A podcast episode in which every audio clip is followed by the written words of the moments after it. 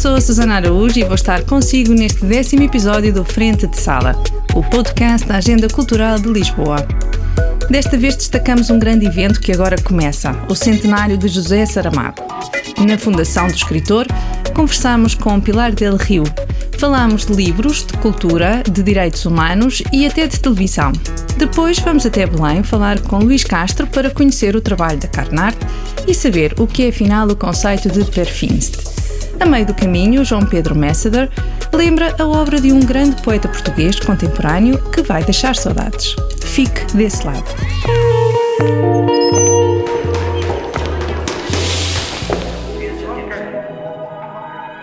Outro dia, numa entrevista dada em, em Lisboa, creio que foi em Lisboa, perguntaram: e agora que você tem, tem tudo, o Prémio Nobel, a glória, a fama, isto, aquilo, aquilo, o que, o que é que acha que queria mais?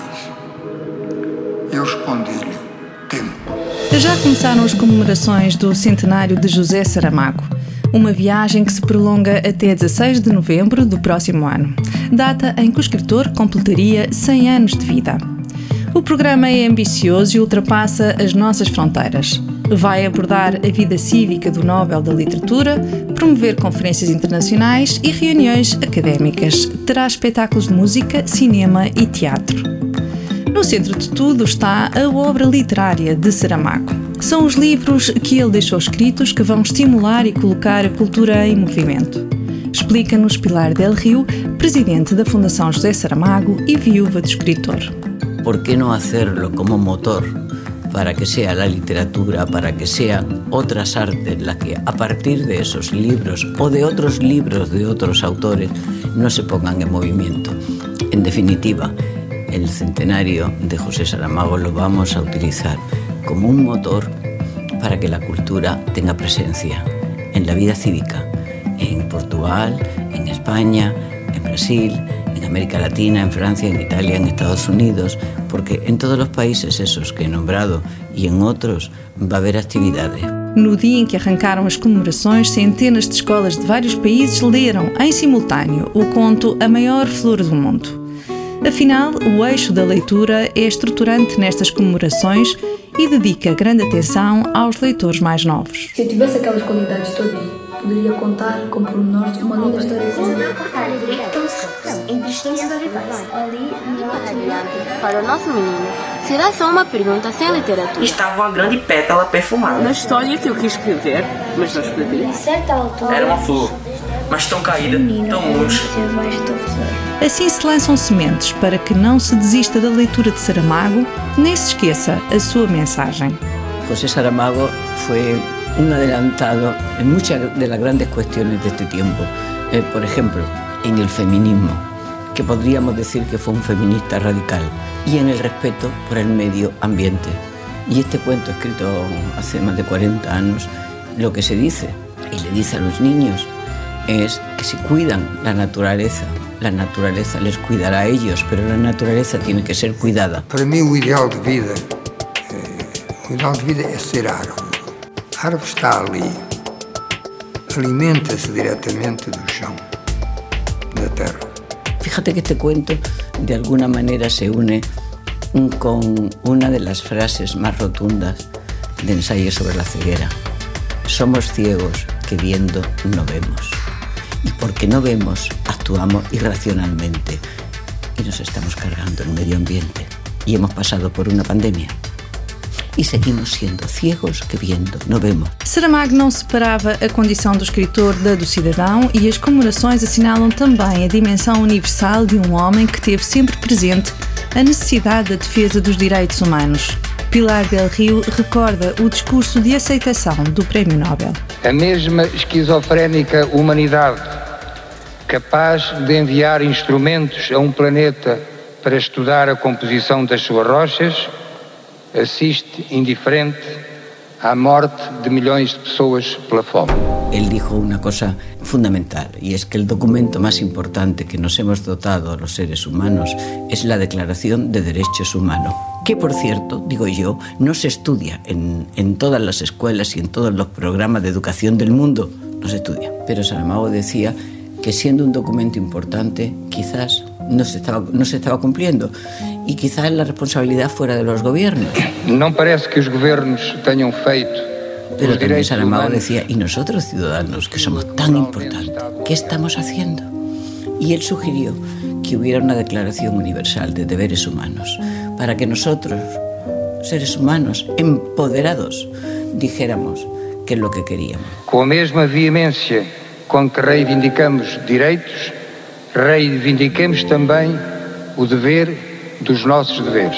A criação desta Declaração Universal dos Deveres Humanos está em marcha e Pilar garante que no próximo ano vamos ouvir falar muito dela. Mas por onde entrar no maravilhoso universo saramaquiano? Serão os livros inscritos nos programas curriculares do ensino secundário a melhor forma de cativar os jovens para a obra do escritor? Yo creo que dentro de la obra de José Saramago hay otros libros que se leen mm, ah, que- que lo mío entraría. Desde luego el primero ensayo sobre la ceguera y a continuación ensayo sobre la lucidez, porque ellos están dentro de ese libro. Los jóvenes están dentro de ese libro, los jóvenes lectores, los jóvenes preuniversitarios. Ensayo sobre la ceguera les describe a ellos eh, sus agonías, los miedos que tienen del futuro, las situaciones de- del presente. Entonces yo, si fuera el gobierno, si fuera el Ministerio de Educación, si fuera la no sé qué organización del... eh, pondría como libro, sí, de Saramago, Ensayo sobre la ceguera. Em produção está uma nova série televisiva baseada num outro livro, Viagem a Portugal. O protagonista, que segue os passos de Saramago, é o brasileiro Fábio Porchat, conhecido ator da Porta dos Fundos. Ese libro es un libro muy serio, pero cargado de, de- de sentido del humor, de, humor, de ironía. Entonces, claro que podía haber entrado una persona similar a Saramago, muy sesuda. Pero no, quisimos que viniera alguien de otro continente con la misma fala, el mismo, otro sotaque, pero el mismo idioma, y que dijera, ¡oh, meu Dios!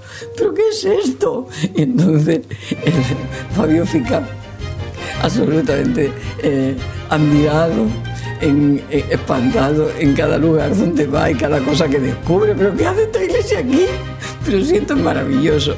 Yo creo que, que ha sido un acierto y que será un triunfo y que vamos a reírnos mucho viajando por el Portugal de José Saramago, con los textos de José Saramago, con los descubrimientos de José Saramago, pero contado con un lenguaje irreverente, moderno, con otro sotaque y que además lo va a llevar a otros países. Promover, estudar e reinventar José Saramago. É assim que este centenário pretende trazer para as bocas do mundo a obra e as ideias de um escritor cujo legado está bem vivo entre nós. Frente de sala.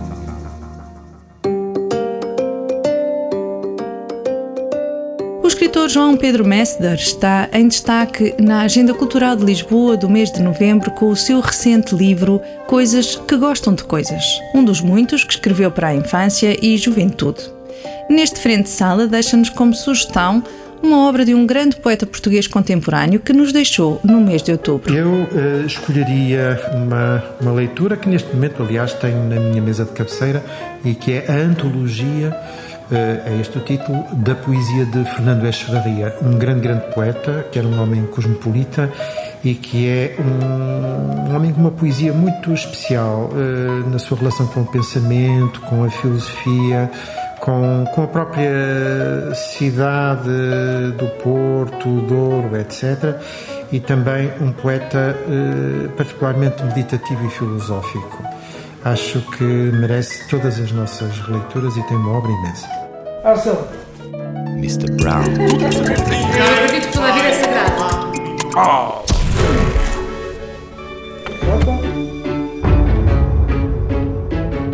No número 68 da Avenida da Índia, em Belém, uma singular estrutura de criação e investigação está este ano a comemorar duas décadas de existência.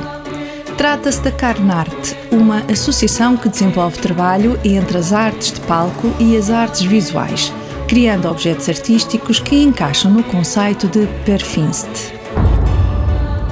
Eu costumo dizer que o Perfinst existe entre hum, um leque que tem num extremo o teatro e no extremo oposto as artes eh, plásticas representadas pela instalação. É neste limbo que acolhe também a ciência, as artes eh, audiovisuais, etc., etc., que o nosso trabalho se processa numa linguagem em que, como eu costumo dizer, o humano se objetiza se objetifica e o objeto se humaniza. Isto do ponto de vista de protagonismos na cena. A explicação é de Luís Castro, um dos fundadores da Carnarte. É ele quem também nos dá conta do rigor quase científico aplicado a cada criação. É uma forma diferente de olhar a arte que não dispensa a investigação profunda e que tem intenções que vão além da estética e do entretenimento. A nossa ideia é efetivamente prosseguir a investigação no campo das artes performativo-plásticas. Portanto, é investigação. Investigação no sentido puro e duro, uma coisa quase científica.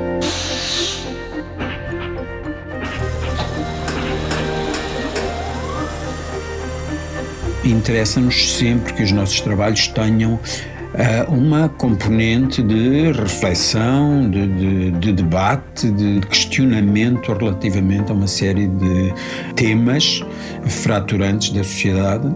Os temas de que Luís Castro fala são muitas vezes sociais ou ambientais e são presença constante nas criações teatrais, expositivas, audiovisuais e nas instalações. E já que estamos a falar de criações, aproveitamos para introduzir Buonarroti, a nova criação Perfinst que a Carnarte está a apresentar na sua sede, o Gabinete de Curiosidades Carnarte, até ao dia 18 de dezembro. Buonarroti é um convite à descoberta da vida, obra, amores e família de Michelangelo, nome maior do Renascimento. Quisemos pegar num ícone da, da, da, escultura, enfim, que não é só, como todos sabemos, mas pronto, fundamentalmente, e eh, trazê-lo à, à luz do dia com uma leitura que é uma leitura muito própria. Quero que o espectador comum saia com uma ideia do que foi a vida de Michelangelo e do que a sua obra e, e os, os dilemas e as alegrias também, os amores, etc., mas sobretudo os dilemas que ele teve que ultrapassar. É um espetáculo site específico, é um espetáculo volante em que o público vai, vai, vai descobrindo passo a passo as instalações que metaforizam, ironizam, sublinham, antagonizam a situação michelangelesca que lhes deram origem. Esta é provavelmente apenas a primeira parte de um trabalho que terá outros desenvolvimentos. À semelhança do que aconteceu com a trilogia de 2016, que a Carnarte dedicou a Dante Alighieri, Luís Castro fala de um espetáculo ainda em fase de estaleiro uma pedra, um bloco de mármore contém dentro de si todas as possibilidades e, e portanto, é só começar a descascar, começar a, a, trabalhar com o cinzel e com o martelo e a forma nasce, a forma aparece. Portanto, é, é, nesse sentido que nós chamamos este Michelangelo Michelangelo Pedra, porque este Michelangelo contém em si todas as possibilidades de outros Michelangeli que vão nascer ao longo de 2022 também. Até lá fica o convite para se aventurar neste percurso guiado, feito de descobertas e descodificações permanentes que ajudam a desvendar as múltiplas dimensões do homem e do artista Michelangelo. Esta Parfinst é assinada por Luís Castro com a cocriação de Velzé, dois dos fundadores da Carnarte. Frente de sala.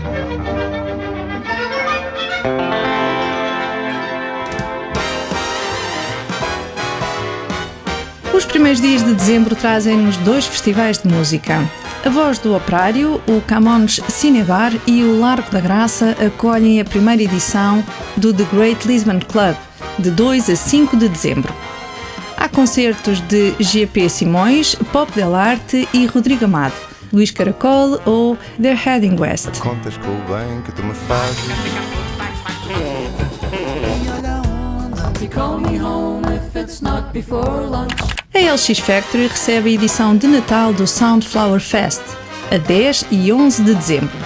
A dar-nos música vão estar os Capitão Fausto, Felipe Carlson, Luís Trigacheiro, Sean Riley and the Slow Riders e Dalva. Além da música, haverá um mercado de Natal e food trucks. Meus sonhos estão guardados No CCB, Dimitris Papaiwanu apresenta o espetáculo de dança Transverse Orientation, uma nova criação de imagens poderosas e sugestivas em que a luz é o elemento central. É nos dias 10 e 11 de dezembro. Na galeria Belo Galsterer, o artista visual Jorge Mulder revela algumas fotografias inéditas na nova exposição Mais Tarde. A preto e branco ou a cores despertam a inquietação, a curiosidade, o medo e o prazer, evidenciando o grande amor de Jorge Mulder pelas imagens. Estas são algumas sugestões para os próximos dias. Pode encontrar muitas mais na nossa revista ou em agendalx.pt.